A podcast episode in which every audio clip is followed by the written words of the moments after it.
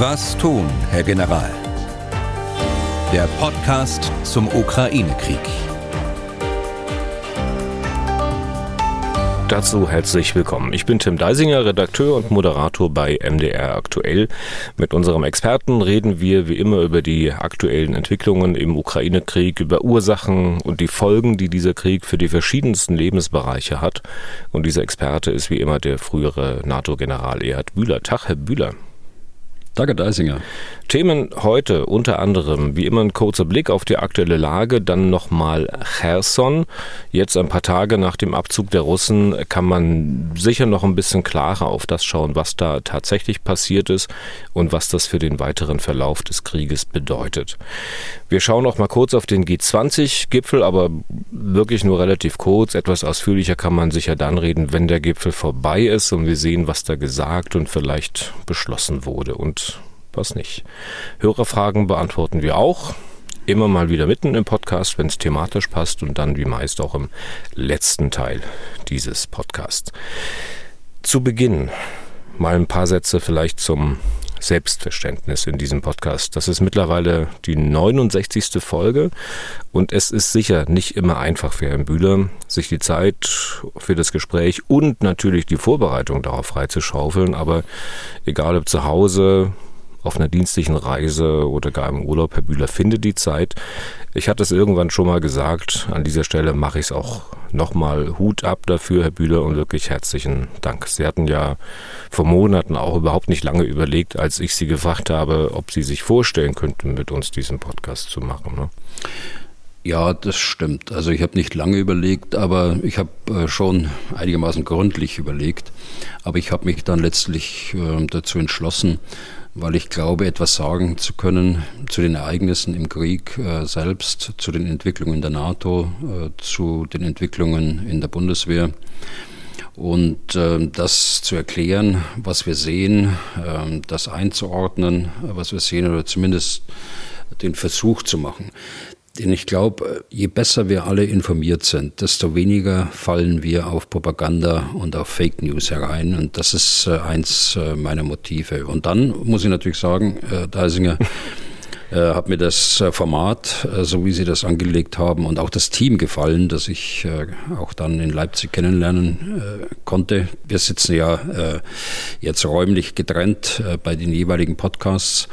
Aber ich war einmal in Leipzig und habe mir das Team angesehen, was da dahinter steht, die Techniker, die Redakteure. Und das passt einfach äh, alles. Und äh, vielleicht letzter Gedanke dazu, äh, warum Podcast? Äh, Podcast ist das ideale Format. Äh, man muss wissen, ich bin erst seit zwei Jahren pensioniert und ich habe noch unheimlich viel äh, Geheimwissen im Kopf. Und äh, da muss es auch bleiben. Das darf dann auch nicht raus. Und da ist es natürlich günstig, wenn man einen Podcast hat und auch mal kurz unterbrechen kann und kann sagen, das und das Thema, das äh, können wir jetzt nicht beleuchten, weil es eben noch der Geheimhaltung unterliegt. Ja. Freut uns natürlich zu hören, was Sie gerade gesagt haben. Ähm, und Sie haben noch Lust, diesen Podcast weiterzumachen? Ja, natürlich. Also solange das Interesse äh, bei unseren Hörerinnen und Hörern besteht, äh, kann ich nur sagen, werde ich äh, so weitermachen und das Team des MDR weiter unterstützen. Das ist toll, aber ich frage nicht ohne Grund. Eine Hörerin hat uns äh, geschrieben, ich werde auch mit ihr persönlich dazu telefonieren. Wir haben uns dazu schon verabredet, aber vielleicht ist es ja auch von allgemeinem Interesse. Also sie hat uns geschrieben und die Befürchtung geäußert, dass sie uns verlustig gehen könnten und zwar wegen der Art, wie unser Gespräch hin und wieder verläuft. Ich kann ja mal kurz zitieren aus der Mail. Es ist kontraproduktiv, wenn ein Moderator sich nicht an die Seite des Experten stellen kann, den er in einer Sendung regelmäßig begleitet, sondern diesen erklärtermaßen immer wieder versucht zu provozieren, zu quälen, quälen in Anführungszeichen, und herauszufordern. Ich habe das Wort quälen, glaube ich, sogar selbst schon mal verwendet im Spaß, aber dass sie sich tatsächlich gequält fühlen, Herr Bühler, habe ich es bislang noch nicht feststellen können oder fehlt mir da die Empathie? Äh, nein, die, die fehlt ganz sicher nicht. Und äh, äh, ich habe mich auch nicht gequält gefühlt, aber vielleicht hört sich dann das ein bisschen gequält an. Ich habe noch keine einzige Folge selbst äh, abgehört, ich weiß es nicht, aber ich vermute das mal, dass sich das dann gequält anhört. Das hat aber den Hintergrund, dass ich zu, mich zu manchen Fragen einfach nicht festlegen will, weil äh, man sich nicht festlegen kann, äh, wenn man die Fakten von heute sieht und äh, dann eine Beurteilung in die Zukunft machen soll, äh, dann bin ich da immer sehr zurückhaltend. Wir haben alle keine Glaskugel, wir wissen alles nicht, was in der Zukunft äh, passiert und äh, deshalb bin ich da immer sehr zurückhaltend, weil man da auch den falschen Ton manchmal mit reinbringt mhm. und das will ich vermeiden. Ja, und das mit dem an die Seite des Experten stellen, so wie es die Hörerin geschrieben hat, ist äh, natürlich so eine Sache. Also natürlich stehe ich an der Seite von Herrn Bühler. Es ist ja unser Experte, mit dem wir helfen wollen, sich in der Gemengelage dieses Krieges mal ein bisschen besser zurechtzufinden. Einerseits. Andererseits, ich sag's mal ganz platt, sind wir ja nicht die NATO-Pressestelle und auch nicht die persönliche von Herrn Bühler.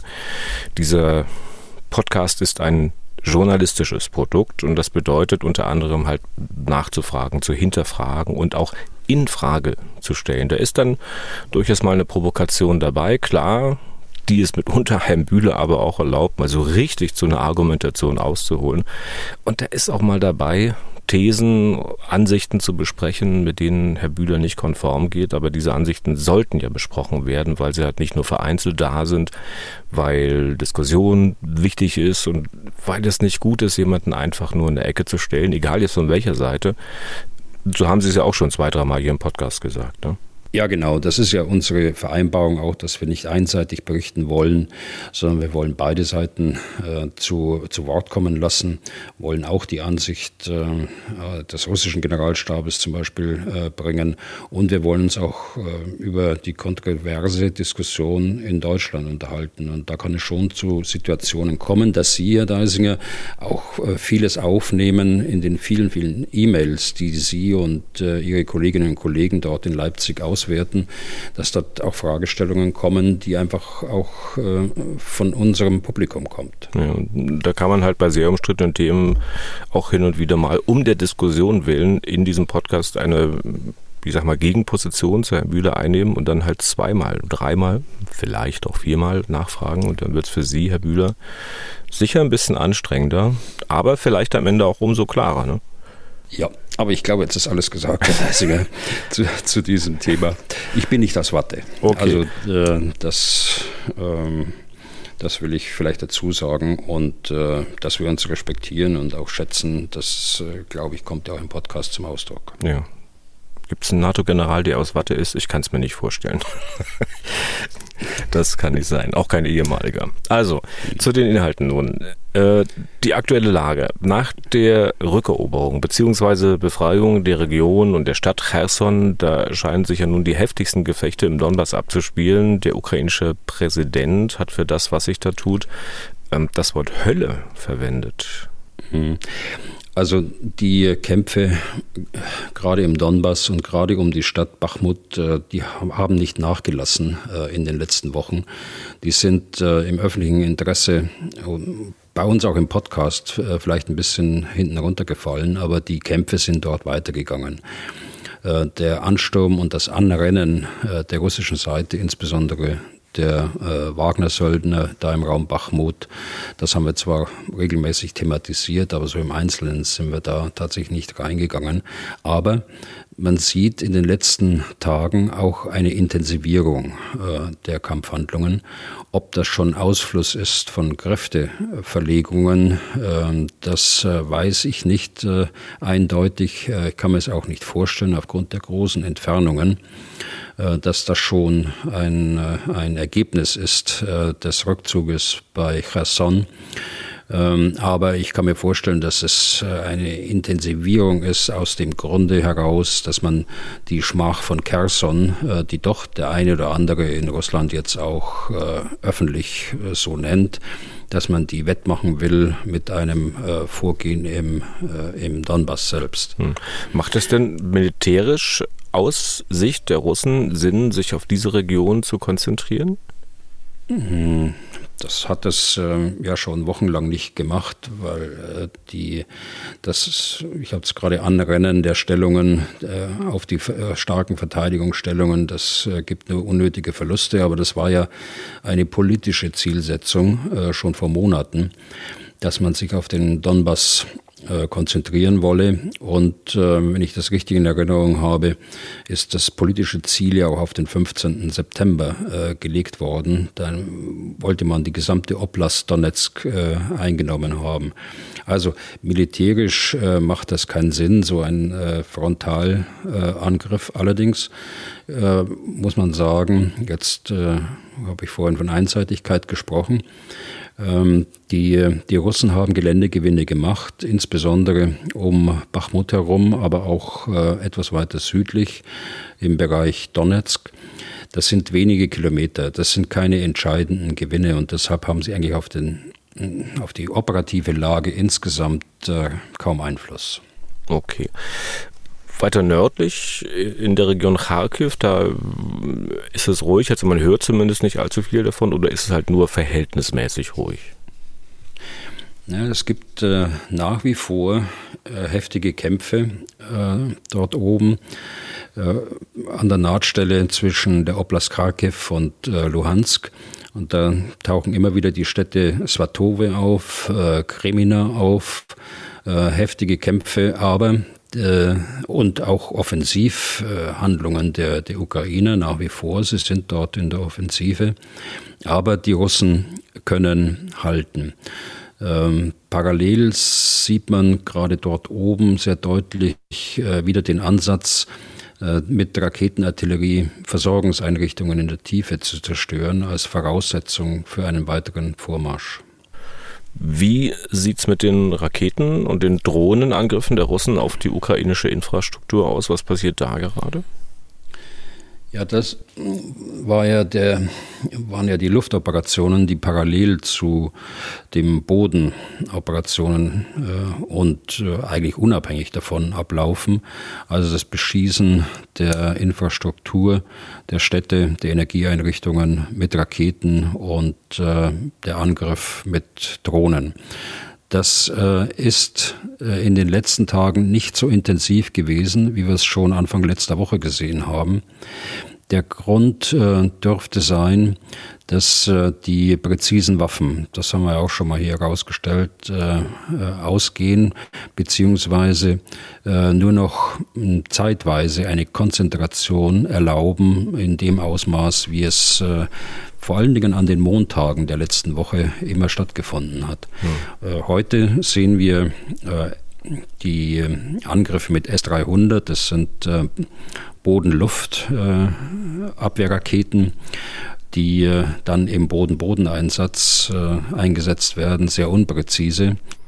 Äh, Kharkiv ist getroffen worden, äh, Mykolaiv ist getroffen worden äh, seit dem letzten Podcast. Also auf niedriger Ebene, mit niedriger Intensität läuft diese Luftoperation weiter. Aber in der Perspektive glaube ich, dass wir wieder eine Konzentration sehen würden zu bestimmten Zeiten. Also ist auf keinen Fall so, dass da jemand vielleicht seine menschliche Ader entdeckt hat und sich gesagt hat, na, wir haben schon so viel kaputt gemacht, jetzt hören wir mal auf. Wenn, wenn Sie sagen Perspektive, ähm, womit muss man denn eigentlich rechnen, wenn sich Russland und Iran so richtig zusammentun? Beziehungsweise eigentlich scheinen sie es ja auch schon getan zu haben. Angeblich wird äh, Iran so Iskander-ähnliche Raketen liefern. Äh, dann wird dieser Beschuss wieder so richtig Fahrt aufnehmen. Was denken Sie?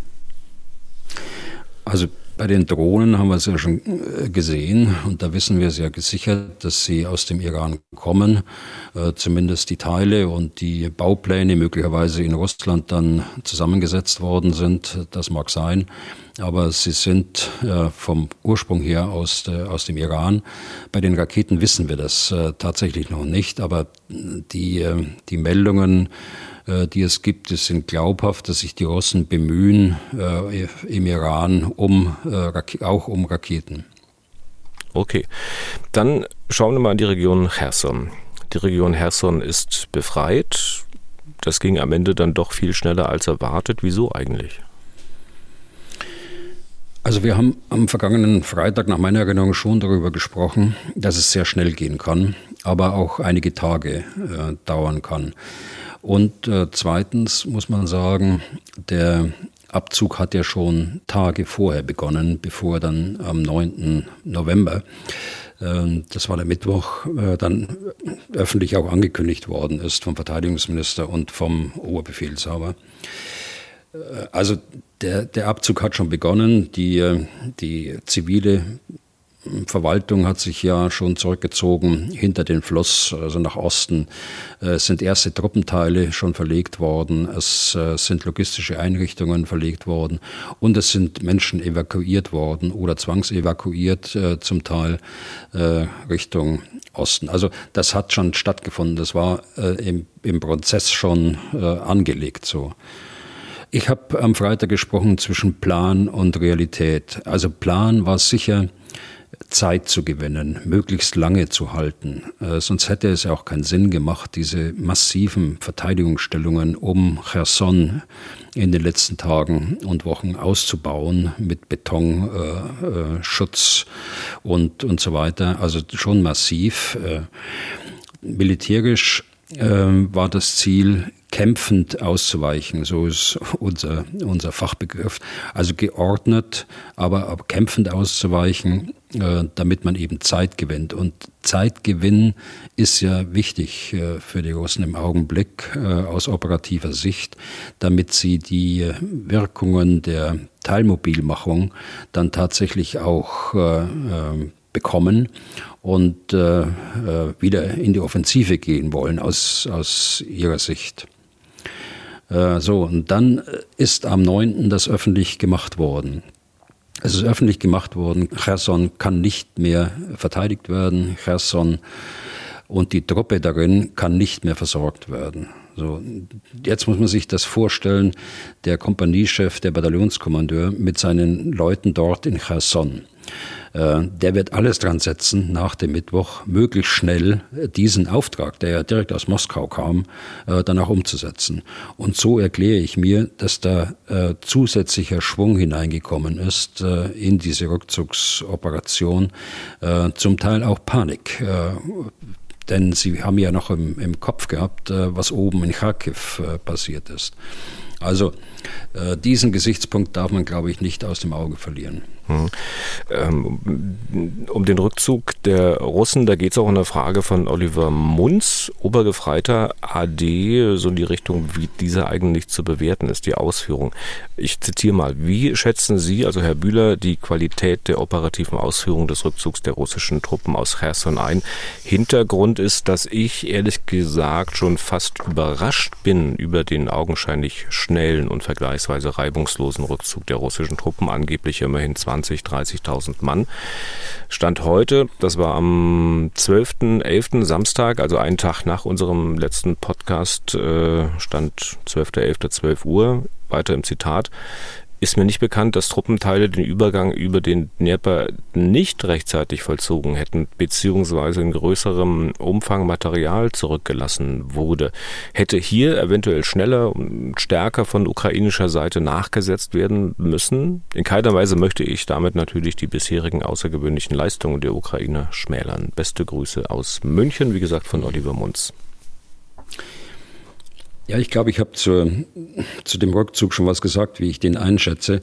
Natürlich äh, besteht immer die Möglichkeit, äh, wenn äh, der Plan tatsächlich so war, dass es irgendwann mal als äh, geniale Rückzugsoperation äh, dargestellt wird. Aber ich glaube das nicht. Und ich habe das ja deutlich gemacht an diesem Wechselspiel zwischen öffentlicher Ankündigung und äh, was tut sich eigentlich vorne dort im Schützengraben und im Schützenpanzer äh, bei den Russen, auch im Kopf. Also ich glaube nicht, dass es äh, ein Rückzug war, der nach Plan verlaufen ist. Äh, kämpfend auszuweichen, ja, aber so in einem Zuge dort äh, die Ausweichbewegung zu machen, das äh, glaube ich, das ist durch die Veröffentlichung dann tatsächlich initiiert worden. Und dann, da hat ähm, Herr Munz natürlich vollkommen recht, das gehören immer zwei Seiten dazu. Äh, der eine, der schnell ausweicht und der andere, der ihn äh, schnell äh, gehen lässt. Und ähm, da kann schon der Eindruck entstehen, dass die Ukraine äh, schneller und stärker, äh, wie Herr Mund sagt, äh, nachsetzen hätte können. Aber das muss man auch verstehen, äh, denn es wurde ja tagelang von einer Falle auch gesprochen, die die Russen dort aufstellen wollen. Das ist das eine. Und dann generell ist es ja so bei der ukrainischen Armee, wie wir das äh, seit langem auch beobachten, dass sie außerordentlich vorsichtig vorgehen, dass sie äh, versuchen, äh, kräfteschonend vorzugehen, keine Verluste äh, oder keine übertriebenen Verluste zu haben. Und so haben sie das auch gemacht. Und äh, äh sie haben dabei, äh, wie wir Militärs dann sagen, auch die Fühlung mit dem, mit dem Feind verloren, äh, als sie sich dann praktisch vorwärts tastend von Ortschaft zu Ortschaft bewegt haben, immer zu schauen, ist da noch einer, ist da keiner. Also von daher muss man Verständnis haben für diese äh, vergleichsweise äh, langsame Nachsetzposition. Aber die Frage ist natürlich äh, gut und richtig gestellt. Hm. Ähm, der Erfolg der Ukrainer im Gebiet Cherson, das war zu lesen, äh, soll wesentlich auf den Einsatz westlicher Waffen zurückgehen, wie beispielsweise ähm, HIMARS-Raketenwerfer. Wie sehen Sie das? Ja, habe ich auch ge gelesen, aber ähm, die Reduzierung des Erfolgs auf einzelne Waffensysteme, äh, die greift einfach zu kurz. Entscheidend war äh, der indirekte Ansatz, wie ich das immer genannt habe, also nicht frontal gegen die Besatzer vorzugehen, insbesondere nicht die, die äh, in Verteidigungsstellungen in der Großstadt selbst waren, sondern ihnen die Grundlage für ihren Auftrag zu nehmen, also sie von den Versorgungslinien abzuschneiden, Führungsstellen zu zerstören, die russische Luftverteidigung äh, zu zerstören, sie also abzuriegeln von all dem, was äh, es ihnen ermöglicht, westlich des Dnepr handlungsfähig zu bleiben. Und äh, dadurch waren sie bereits seit Wochen in einer völlig aussichtslosen Lage. Dazu kommt, ähm, dass man auch die Aufklärung und die Zielaufklärung nicht hoch genug einschätzen äh, kann, die da eine, eine wesentliche Grundlage dafür war, dass überhaupt dieser indirekte Ansatz stattgefunden hat. Und dann erst äh, sind wir bei Waffensystemen. Und dann ist es natürlich nicht nur äh, das HIMARS-Waffensystem, mit seinen 40 bis 80 Kilometern, sondern es ist äh, auch das, was von Deutschland, von den Niederlanden, von Frankreich gestellt worden ist. Panzerhaubitzen, Mehrfachraketenwerfer, Cäsar, äh, Haubitze aus Frankreich und, und so weiter. Es war eine amerikanische Quelle und die offensichtlich äh, war der die Leserschaft eher amerikanisch und deshalb ist Heimers da als, als Beispiel genommen worden. Aber das sind die, das ist die weitreichende Artillerie insgesamt, äh, die aus dem Westen geliefert worden ist. Aber ich glaube, in diesem Kontext muss man das stellen. Ein Waffensystem alleine ist äh, nicht für den Erfolg einer solchen Rückeroberung äh, der Provinz Cherson verantwortlich. Hm. Und jetzt dort in dem Gebiet Cherson, auch in der Stadt selbst, da ist ja nicht nur die ukrainische Armee. Da sind ja augenscheinlich, augenscheinlich auch noch Zivilisten und auch in deren Interesse muss ja dieses zurückeroberte Gebiet gesichert werden. Was muss denn da eigentlich getan werden? Ähm, dass man trotz Kriegsgebiet, trotz Russen auf der anderen Seite gleich des Flusses äh, dort leben kann. Also man muss zunächst mal das Gebiet äh, im Ganzen unter Kontrolle bringen. Wir sprechen ja da über äh, 4500 äh, Quadratkilometer. Und äh, so ist es jedenfalls genannt worden von den Ukrainern. Ich habe nicht nachgemessen. Aber und es ist vor allen Dingen nicht auszuschließen, dass nicht äh, doch noch russische Soldaten dort sich in diesem Gebiet aufhalten und sich dort verstecken. Ähm, das kann in dieser äh, Panik dann äh, oder oder auch in dieser Rückzugsbewegung, drücken wir es mal ein bisschen neutraler aus, dann durchaus passieren, dass der eine oder andere vergessen worden ist und vielleicht in größerer Anzahl vergessen worden ist. Also das ist nicht auszuschließen. Äh, zweitens muss man ganz sicher die Minenbedrohung im Auge behalten. Große Bedrohung für die Zivilbevölkerung, aber auch für die Soldaten. Die Blindgänger, äh, die rumliegen, also Munition, die nicht explodiert ist und die irgendwo auf den Feldern liegt. Das ist vielleicht die zweite große Herausforderung. Und die dritte ist, man muss die Truppe jetzt wieder umgliedern und vor allen Dingen eine Verteidigung aufbauen, die ausschließt, dass die Russen wieder zurückkommen. Das äh, würde ich als dritten Punkt nennen. Hm. Äh, wie würden Sie denn diesen Sieg im Gesamtbild eigentlich werten? Also die Ukrainer wahrscheinlich äh, sehen das als so bedeutend an, dass der ukrainische Präsident höchst selbst äh, vor Ort war. Und mancher scheint da ja auch sehr äh, euphorisch zu sein und zu denken, dass man nun in dem Tempo so weitermachen kann. Ich glaube, zu Euphorie ist äh, kein Anlass. Und äh, so wie ich das in Erinnerung habe, nach dem erfolgreichen Gegenangriff äh, im Raum Kharkiv, ähm, ist die militärische Führung auch an Euphorie nicht interessiert und sie wird sich äh, nicht anstecken lassen von der verständlichen Euphorie äh, der Menschen dort, äh, die in äh, Cherson verblieben sind. Sie werden sich nicht anstecken lassen, sondern ich denke, dass sie nüchtern wie bisher und äh, entsprechend vorsichtig auch, aber entschlossen, wenn sich die Gelegenheit ergibt, handeln werden. Außer der Befreiung hat man sich ähm, als Ukraine da irgendwelche operativen Vorteile verschafft für den weiteren äh, Kriegsverlauf? Äh, vielleicht hat sich die, äh, hat sich Russland da auch strategische oder operative Nachteile verschafft. Bei Russland muss man da ja auch mal speziell drauf schauen, dass sie jetzt ja ähm, quasi Territorium verloren haben, dass sie mal, so umkämpft das auch damals noch war, zu russischem Staatsgebiet mhm. erklärt haben. Ja. Vielleicht fange ich mit den, mit den Russen an. Also operativ müssen sie sich ähm, hoffentlich für immer, aber jedenfalls fürs Erste von der Idee verabschieden, die Schwarzmeerküste bis Odessa und darüber hinaus äh, Richtung Moldawien in Besitz zu nehmen. Das wird äh, nicht mehr möglich sein, jedenfalls äh, für die nähere Zukunft. Äh, strategisch, und da haben Sie vollkommen recht, das ist natürlich ein Desaster äh, für äh, Putin, denn gerade hat er noch die äh, Annexion der, der Provinz äh, Cherson äh, verkündet und betrachtet es als Teil Russlands.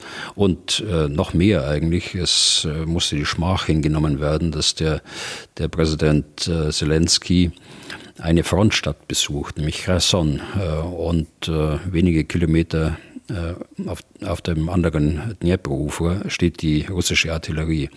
Also das äh, ist schon eine klare strategische äh, Niederlage gewesen. Auf der Ukraine-Seite bietet das starke Geländehindernis des Dnieper jetzt Schutz gegen russische Angriffe. Äh, sie können ihre Kräfte im Raum der Oblast Cherson aber reduzieren. Sie brauchen nicht mehr so viele und sie können sie vor allen Dingen an anderer Seite äh, einsetzen. Und äh, mehr politisch, strategisch betrachtet, haben sie gezeigt, dass sie weitere besetzte Gebiete zurückerobern können. Und das ist ein wichtiges Signal für die Bevölkerung. Hm. Ganz kurz nochmal zurück zu den Russen und zu Putin. Also ist das Problem für ihn jetzt noch mit Aussitzen und äh, Propaganda zu lösen? Äh, immerhin war er es ja, der den ganz grundsätzlich Krieg befohlen hat. Der war es, der annektiert. Äh, er ist es, der das Gebiet jetzt wieder verloren hat. Er war es, der zunächst mal entschieden hatte, dass die Russen dort gar nicht zurückweichen dürfen. Und er war es, der diese Entscheidung korrigieren musste. Hm. Ja, das wird die spannende Frage der nächsten äh, Tage und Wochen werden. Er wirkt ja angeschlagen. Ähm, die äh, große Zustimmung, die der Schritt äh, gehabt hat äh, in Russland bei den äh, Militärbloggern und äh, Militärinteressierten, die sich da öffentlich äußern, das ist ja zum Teil ähm, wirkungslos geblieben. Es mehren sich jetzt äh, Stimmen, die durchaus Kritik äh, üben daran, die auch von Schmach sprechen. Ich habe das Wort vorhin schon mal äh, verwendet. Ähm, wir sehen ja, dass sich der äh, Kadyrov äh, aufbaut, der Prigoschil aufbaut, also der Tschetschene und der, der Wagner-Finanzier. Ähm, aber wir sehen auch, dass sich die russische orthodoxe Kirche bewegt. Äh, es gibt dort einen, einen guten Artikel über den Bischof Tichon, äh, den Beichtvater Putins, also er scheint sehr eng mit Putin auch verbunden zu sein, der rückt ab äh, von dem Krieg äh, gegen die Ukraine und zwar sehr deutlich. Und mehr noch, er ist ähm, ein Mann, der mit Medien umgeht und sehr häufig in Medien äh, sich darstellt und auch eigene Medien besitzt und auf sozialen Medien äh, aktiv ist. Also es ist durchaus ein Mann auch von Einfluss. Also äh, abschließendes kann man das sicher nicht sagen dazu, aber äh, das äh, ist schon ein Faktor, der ihn äh, angeschlagen wirken lässt. Dann ähm, zum weiteren Vorgehen der ähm, Ukraine ähm, gibt es natürlich auch hin und wieder Fragen zum Dnieper haben wir eine bekommen von Rico Faltin. Ich zitiere mal, ist es denn denkbar, dass ein Fluss im Winter so zufriert, dass das natürliche Hindernis für eine mechanisierte Armee mit gepanzerten Fahrzeugen passierbar wird? Wäre dann eine Winteroffensive denkbar, sollten die Temperaturen ausreichend tief fallen? Schöne Grüße. Also ähm, das will ich mal ausschließen auf, für, den, für den Unterlauf des Dnieper ähm, bis äh, zu dem Staudamm. Äh, bei den Stauseen, da bin ich mir nicht ganz so sicher. Das kann sicher sein, dass es im kalten Winter, dass die dann tatsächlich auch zufrieren. Aber ob das ausreicht, um äh, Tonnenlasten zu, zu tragen, da habe ich doch erhebliche Zweifel. Äh, also ich weiß es nicht genau, äh, unterhalb ganz sicher nicht, äh, durch, die, durch das, das Salzgehalt und auch die, die Küste ist ja eine eher mediterrane Küste, aber weiter im Norden ist das schon vorstellbar, insbesondere dort, wo das Wasser nicht fließt, sondern aufgestaut ist. Hm. Also Fluss schwierig, aber Gelände, das jetzt gerade matschig ist, in dem sich da gepanzerte Fahrzeuge derzeit nicht bewegen können. Wenn das im Winter friert, dann kann man da auch drüber rollen mit Panzern, oder? Ja, ja, sicher. Also wenn das, äh, wenn das Gelände gefroren ist, äh, dann geht das natürlich viel besser als in dieser Übergangszeit jetzt im Herbst und dann später nochmal im Frühjahr. Hm.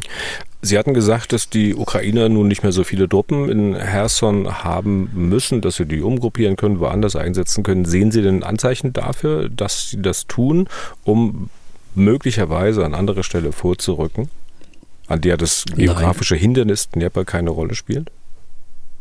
Nein, das äh, kann man auch noch nicht sehen, denn die äh, die Kontrolle des Gebietes, äh, das muss erst erreicht werden, die Aufgaben müssen erst noch gelöst werden, es muss die Verteidigung eingerichtet werden. Äh, also ich sehe noch nicht, dass da irgendwo ein Truppenteil, und ich habe heute Morgen noch mal äh, geschaut, nachgeschaut, da ist noch keine Bewegung zu erkennen. Das wäre auch zu hm. früh. Auf jeden Fall aber hat sich ja gezeigt, dass die Taktik der Ukrainer, nämlich den Russen, den Boden unter den Füßen wegzuziehen, indem sie Versorgungslinien stören, Erfolg gehabt hat, weil sicher auch die Versorgungslinien über einen Fluss da besonders anfällig sind, vergleichsweise leichte Ziele. Wird man denn mit dieser Taktik auch weiter erfolgreich sein können? Also jede äh, operative Lage hat ihre eigenen Herausforderungen.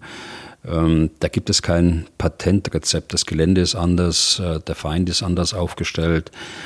Aber äh, ganz sicher wird man die überlegene Reichweite der Artillerie, ähm, das haben wir ja vorhin schon besprochen, äh, weiter nutzen und ausnutzen zum Erfolg. Und das werden wir weiter sehen. Und wir sehen es ja gerade auch, auch vorhin angesprochen worden, ganz im Norden bei Svatove und Krimina, wo das auch wieder zum Einsatz kommt. Okay. Dann mal ein paar Sätze zum G20-Gipfel. Der hat heute offiziell begonnen in Indonesien. Dort ist man uns zeitlich ein paar Stunden voraus. Dieser Gipfel läuft ohne Putin, sondern nur mit dem russischen Außenminister Lavrov. Äh, was denken Sie, warum Putin nicht dort? Ich meine, der hätte da sicher ein paar Leute gefunden, mit denen er reden kann. Ja, das, äh, das sicher, aber er wollte sich äh, wohl nicht der Kritik stellen, der, der 19 Staaten, der Industriestaaten und Schwellenländer und der Europäischen Union. Das wollte er sich offensichtlich nicht antun. Er wäre ja da als Außenseiter, als Paria praktisch auch aufgetreten oder hätte auftreten müssen. Und äh, diese Bilder, äh, die wollte er ganz sicher nicht weltweit verbreitet haben und vor allen Dingen nicht in Russland äh, verbreitet haben. Das würde ja genau äh, gegen seinen Anspruch, seinen Machtanspruch sprechen, den er weltweit äh, angeblich besitzt. Äh, aber das bröckelt ja, auch wenn man an die Inhalte der ersten Stunden ansieht und das, was vor dem Gipfel selbst schon beschlossen hm. worden ist. Aber ist das vielleicht, dass er nicht hingefahren ist oder hingeflogen ist, ist das ähm, nicht vielleicht doch eine verpasste Chance zu reden?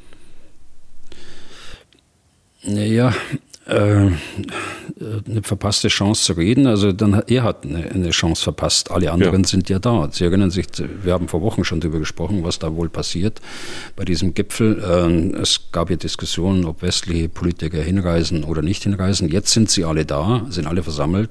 Nur Putin ist nicht da. Geredet wurde aber auf jeden Fall über Sergei Lavrov, das mal kurz zwischendurch, den russischen Außenminister, der Putin vertritt. Der soll nämlich gleich nach seiner Ankunft auf Bali in ein Krankenhaus gekommen sein. Das haben wohl offizielle indonesische Quellen gemeldet. Die Russen, die gehen damit aber wieder höchst seltsam um, denn sie dementieren. Eine Sprecherin hat gemeint, dass bei ihnen alles in bester Ordnung ist. Zitat, wir sind hier mit Sergei Viktorovic in Indonesien, lesen den Ticker und trauen unseren Augen nicht. Solche Meldungen seien schon die höchste Form des Fakes. Als ich das gelesen habe, habe ich unweigerlich an die alte Sowjetunion gedacht. Also da waren ja alle Staatschefs quasi immer in Topform, bis sie dann doch tot umgefallen sind. Äh, warum halten es denn die Russen offenbar für schlimm, wenn die Welt erfährt, dass ihr Außenminister mal im Krankenhaus war? Ich meine, der ist 72, glaube ich, ne? da darf man doch schon mal Zipperchen haben. Naja, also das weiß ich natürlich auch nicht, warum es die Russen für so schlimm halten, aber wenn man überlegt, äh, so ein russischer Außenminister in dieser Lage, bei dieser enormen Absicherung äh, dieses Gipfels da auf Bali, unterwegs vom Flughafen zu dem Hotel, zu dem Tagungshotel, wenn der dann im Krankenhaus einen Stopp macht, dann bekommen das alle mit, dann bekommen das die äh, indonesischen Sicherheitskräfte mit. Und äh, tatsächlich äh, gibt es ja ein Statement äh, des Gouverneurs von Bali selbst, der das bestätigt hat, dass er im Krankenhaus war. Und warum man das denn nicht zugeben kann, äh, ich weiß es nicht. Und es muss ja wohl dann schon so gewesen sein, dass es nicht mit Bordmitteln auf der Regierungsmaschine äh, gelöst werden konnte, sondern es musste, äh, wenn auch ein kurzer, ambulanter Besuch im Krankenhaus sein. Hm. Über den Krieg selbst wird ja auf dem Gipfel mit Sicherheit äh, gesprochen. Der wird sicher sogar vieles überlagern. Und wir haben es jetzt kurz vor zwölf an diesem Dienstag, äh, da lauten die Meldungen, äh, dass man diesen Krieg wohl auch in der Abschlusserklärung verurteilen möchte. Aber wenn man sich die Tagesordnung mal anschaut, na, offiziell steht der gar nicht auf der Tagesordnung. Da läuft der Krieg unter der Überschrift Ernährungs- und Energiesicherheit. Ähm, das ist schon ein bisschen seltsam, also in meinen Augen zumindest. Ja, das hängt ja mit dem Auftrag äh, zusammen der G20, die sie sich gegeben haben, seit es dieses Format gibt, der Industrie- und äh, Schwellenländer. Äh, und der Auftrag ist, der selbstgegebene Auftrag ist Wirtschaft, äh, Finanzfragen, Klimafragen, Migration und anderes. So, es ist gar nicht verwunderlich, äh, warum der Krieg einfach nicht auftaucht, weil der Krieg in all diesen Themen auch mit drin steckt. Ähm, der Krieg beeinflusst ja alles äh, auf dieser Welt, was mit den Fragen zusammenhängt, äh, die ich gerade genannt habe. Und äh, so dass das, das Schwerpunktthema unterm Strich dann ganz sicher der Krieg in der Ukraine sein wird. Hm. Bemerkenswertes, also wirklich im positiven Sinne, gibt es ja von Indonesien auch jetzt schon äh, zu vermelden, aus Indonesien. Und da spielt gar der chinesische Staatschef äh, Xi eine gute Rolle, äh, was viele sicher auch nicht für selbstverständlich halten. US-Präsident Biden und Xi, die haben sich wohl drei Stunden lang am Rande des Treffens, also beziehungsweise vor dem Gipfel unterhalten und am Ende hat das äh, Weiße Haus verkündet, dass die beiden sich einig gewesen seien, dass ein Atomkrieg niemals stattfinden sollte und niemals gewonnen werden könnte. Und dort Weißem Haus haben Xi und Biden äh, auch ihren Widerstand gegen den Einsatz oder Drohungen mit einem Einsatz von Atomwaffen unterstrichen. Also ich habe das gerade bemerkenswert genannt. Welches Attribut haben Sie? Es war wahrscheinlich äh, die wichtigste äh, Botschaft, äh, noch bevor der, der Gipfel überhaupt begonnen hat. Äh, und äh, dieses Treffen, drei Stunden lang, das hat wahrscheinlich auch den Ton gesetzt äh, für die G20-Sitzung insgesamt. Ich weiß nicht, ob die Vokabel bemerkenswert da ausreicht, Herr Deisinger. Ich äh, glaube, es müsste ein Stück weit mehr sein, denn das war nicht zu erwarten. Jedenfalls, ich habe es nicht erwartet. Und äh, das stimmt einen schon optimistisch, äh, wenn es um das Konkurrenzverhältnis zwischen China und äh, USA geht. Ähm, es stimmt einen schon optimistisch, wenn man andere Stimmen hört, die äh, diese Situation immer wieder auch militarisieren dort äh, in diesem, in diesem Bereich. Also da äh, ist, glaube ich, ein guter äh, Schachzug gelungen von beiden Seiten. Auch China hat da natürlich ein, ein starkes Interesse daran, äh, weil sie kein Interesse haben können, dass ihre Stellung als Exportmacht äh, gefährdet wird, dadurch, dass die die Wirtschaft zusammenbricht in weiten Teilen der Welt. Hm, also deswegen diese deutliche Distanzierung von äh, Russland, zumindest in dieser Frage. Was denken Sie, inwieweit äh, wird Russland äh, sich von dieser chinesischen Haltung beeindrucken lassen? Also es hat sich ja schon seit einiger Zeit äh, abgezeichnet im Oktober, äh, dass die Drohungen so scharf äh, nicht mehr wiederholt worden sind, wie sie ja häufig auch äh, gerade durch Medvedev äh, geäußert worden sind, den ehemaligen Präsidenten. Vorgänger und Nachfolger von, von Putin. Ähm, von dem hört man ja gar nichts mehr. Jedenfalls ist mir der schon seit einiger Zeit nicht mehr aufgefallen durch irgendwelche äh, Statements. Sonst war er fast täglich vertreten. Es ist äh, auf der anderen Seite auch gut, äh, dass wir uns äh, in dieser Phase der Drohungen nicht haben erpressen lassen und äh, dass jetzt politisch auch ein Weg gefunden worden ist, China damit ins Boot zu nehmen, ist äh, wirklich nicht zu unterschätzen insgesamt und ein, ein äh, äh, großer Erfolg der Diplomatie. Sie erinnern sich, dass wir neulich gesprochen haben, eine, ein Kommentator hat er gemeint, die Diplomatie äh, schläft oder da tut sich nichts. Äh, solche Treffen mit, mit so einem Ausgang, die sind nicht spontan, sondern sie müssen vorbereitet werden und detailliert vorbereitet vorbereitet werden. Im Übrigen auch wie der G20-Gipfel. Ja. Stichwort Treffen übrigens, es äh, soll angeblich auch ein Geheimtreffen zwischen USA und äh, Russland äh, gegeben haben in, in Ankara, also möglicherweise auch wieder mit äh, unter Vermittlung der Türken, was im Prinzip ähm, unterstreicht eure Hoffnung, die Sie auch schon mehrmals geäußert haben im Podcast, äh, dass es ja eine äh, ja, verdeckte oder nicht öffentliche Diplomatie äh, zwischen den beteiligten Seiten gibt. Ne? Ja, äh, auch der Sicherheitsberater von Biden hat sich ja getroffen mit dem Sicherheitsberater in, äh, in Moskau. Äh, das will ich als Beispiel noch mit anführen. Der äh, US-Generalstabschef Mark Milley hat äh, über Verlustzahlen gesprochen neulich und in diesem Zusammenhang eben auch die Ukraine mal aufgefordert, über über Zugeständnisse äh, nachzudenken hinsichtlich einer, eines Waffenstillstandes. Das macht er nicht öffentlich, äh, äh, wenn es nicht vorher äh, im vertrauten Kreis schon besprochen worden ist. Völlig ausgeschlossen. Dazu kenne ich ihn genug. Also der ist da sehr vorsichtig und das ist, wenn er so ein Statement abgibt, dann ist es vorher besprochen worden, sowohl in Washington wie auch mit den Russen selbst. Hm. Und mit den Ukrainern natürlich. Ja.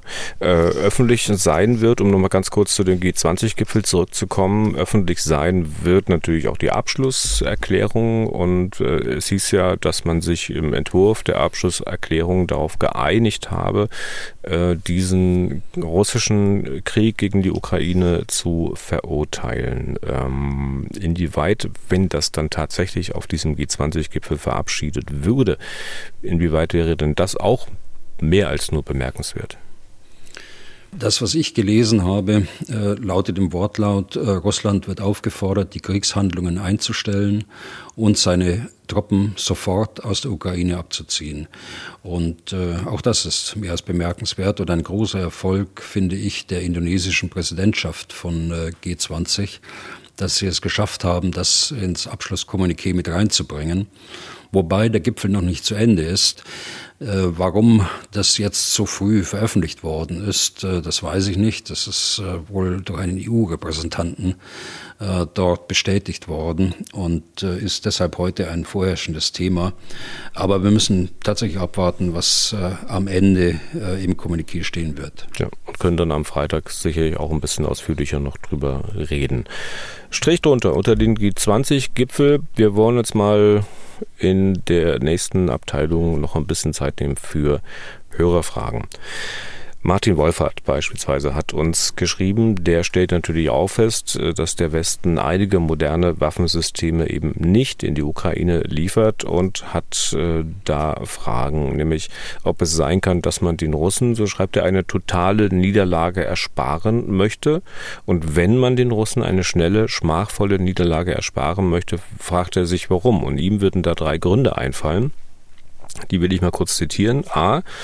Angst vor Übersprungshandlungen, beziehungsweise man möchte den Russen Zeit geben, sich an den Gedanken einer Niederlage zu gewöhnen und sich gegebenenfalls mit neuer Regierung zu organisieren. B. Die Russen sollen möglichst lange noch an einen erreichbaren Sieg glauben, so dass sie noch viele Truppen in die Schlachten werfen und diese auch verlieren, mit dem Ziel, dass Russland sich auf äh, viele Jahre schwächt und als geostrategischer Konkurrent ausfällt. Und C man traut den Ukrainern nicht ganz, dass sie mit der Überlegenheit verantwortlich umgehen. Die Gründe müssen sich nicht gegenseitig ausschließen, aber wie würden Sie das einschätzen? Fragt, wie gesagt, mhm. Martin Wolfhardt. Also, ähm, Herr Wolfhardt, die äh, der Westen hat ja sehr viele moderne Waffensysteme schon geliefert. Äh, das, äh, die meinen sie nicht. Sie konzentrieren sich, das interpretiere ich jetzt da ein bisschen rein, die konzentrieren sich auf Kampfpanzer und Schützenpanzer, die eben nicht geliefert worden sind. Das sind wohl ihre modernen Waffen, die sie meinen, die tatsächlich den, den russischen alten Panzern auch überlegen sind. Aber wenn ich mir diese drei Gründe ansehe, äh, dann würde ich die ersten beiden Gründe würde ich ausschließen. Denn äh, keiner im Westen äh, hat ein Interesse daran, dass der Krieg künstlich verlängert wird, aus welchen Motiven auch immer. Ich glaube, dass mindestens bei den Regierungen und bei den Verantwortlichen eine schnelle Kriegsbeendigung, aber zu gerechten Bedingungen für den Angegriffenen das oberste Ziel sein müsste.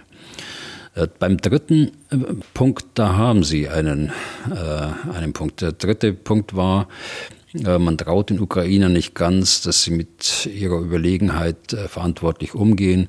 Da ist was dran äh, an, der, an dieser Geschichte, aber in Verbindung äh, mit einer Furcht vor einer Eskalation dieses Krieges. Das muss man fairerweise dazu sagen.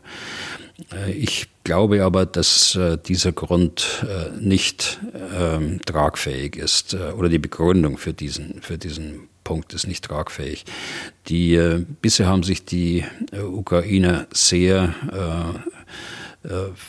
klug verhalten in, ihrem, in ihren operativen Handlungen und äh, sind nicht übermütig geworden, äh, sind nicht mit äh, Euphorie äh, jetzt beladen worden, haben wir gerade besprochen, sondern äh, sie haben das klug gemacht äh, unterm Strich und äh, sie werden sicher auch in dieser Frage bestärkt werden, nicht öffentlich, äh, aber äh, in Gesprächen, die äh, über Telefon laufen, in Videokonferenzen und, und, und.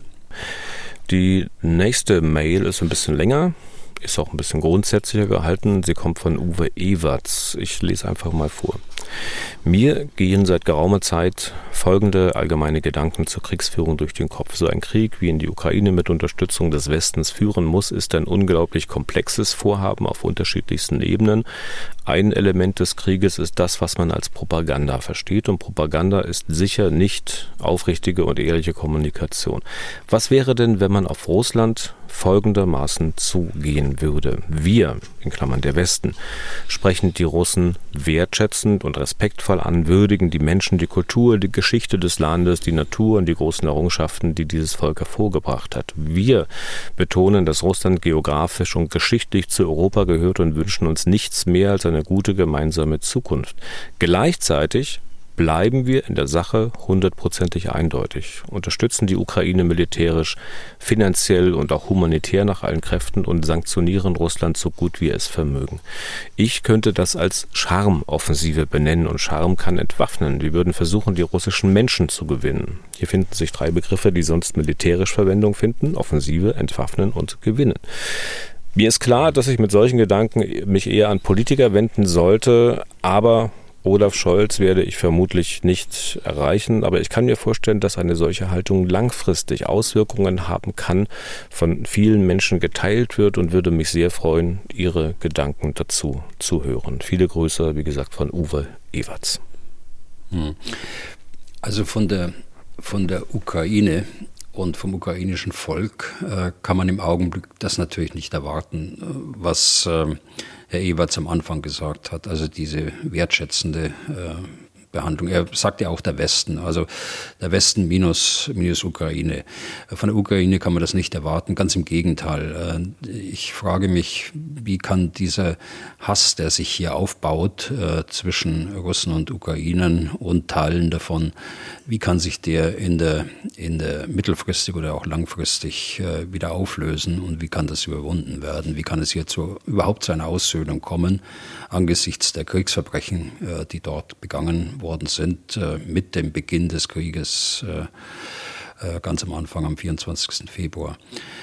Aber ich kann das gut nachvollziehen, was Herr Ebert sagt. Also wir werden mit Russland und dem russischen Volk weiterleben. Und selbstverständlich äh, ist es so, dass es russische Kultur gibt, die wir, äh, die wir wertschätzen.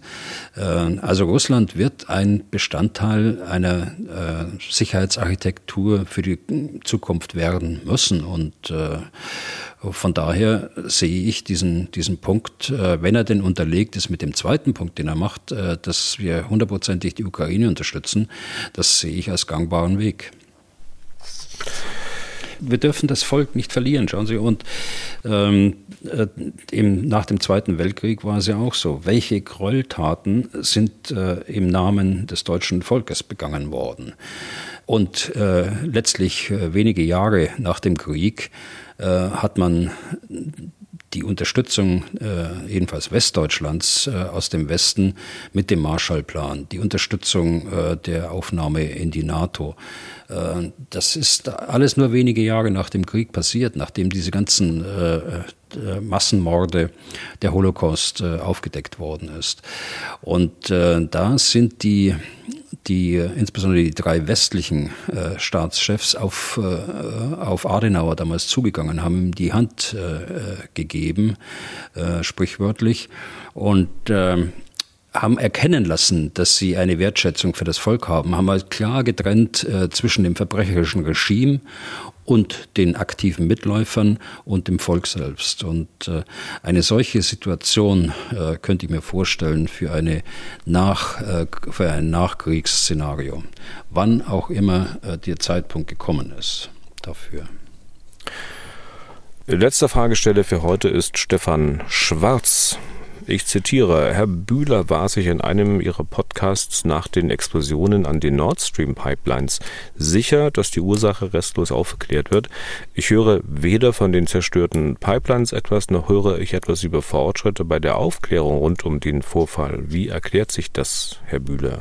Vielen Dank, schreibt Stefan Schwarz. Also ich hoffe das nach wie vor, dass man die Ursache restlos aufklären wird. Die Ermittlungen sind aber noch nicht abgeschlossen. Sie werden äh, kompliziert sein, weil dort mehrere Länder äh, damit befasst sind. Äh, sie sind schwierig, weil das äh, in Wassertiefe von 80 äh, Metern, 90 Metern passiert ist. Und es ist vor allen Dingen auch schwierig äh, und langwierig, weil internationale Organisationen damit auch befasst sind, also sprich die NATO. Die NATO hat ja, das habe ich damals gesagt, ein sehr klares Lagebild, welches Schiff mit welchem Auftrag sich in der Ostsee aufhält. Und äh, das kann man praktisch zurückspulen äh, auf, der, auf der Zeitachse und äh, kann nachsehen, welche verdächtige Schiffsbewegung hat in welchem Zeitraum dort stattgefunden und wer war der, der Urheber. Also klar ist aber mittlerweile, denke ich, dass es ähm, dass ein Ermittlungsergebnis feststellt, dass da eigentlich nur ein staatlicher Akteur dahinter stehen kann. Äh, sonst äh, wäre das nicht zu leisten gewesen. Das, glaube ich, haben die Untersuchungen der Explosionsstellen ergeben. Hier ist so viel Sprengstoff äh, verwendet worden. Äh, das machen keine Amateure, äh, wie wir damals schon gesagt haben. Also, äh, es tut mir leid, Herr Schwarz. Ich glaube, da müssen wir noch ein bisschen warten. Alles klar, und damit sind wir durch für heute. Falls Sie auch Fragen an Herrn Bühler haben, dann schreiben Sie an general.mdraktuell.de oder rufen Sie an unter 0800 637 3737. Was tun, Herr General, gibt es auf mdr.de, in der ARD Audiothek, bei Spotify, Apple, Google, Amazon, auf YouTube spielen wir es auch aus. Ja, und überall da, wo es sonst noch Podcasts gibt. Herr Bühler, eine weitere Folge dann haben wir für den Freitag geplant. Bis dahin und vielen Dank für heute. Ja, gerne geschehen. Bis Freitag. Was tun, Herr General? Der Podcast zum Ukraine-Krieg.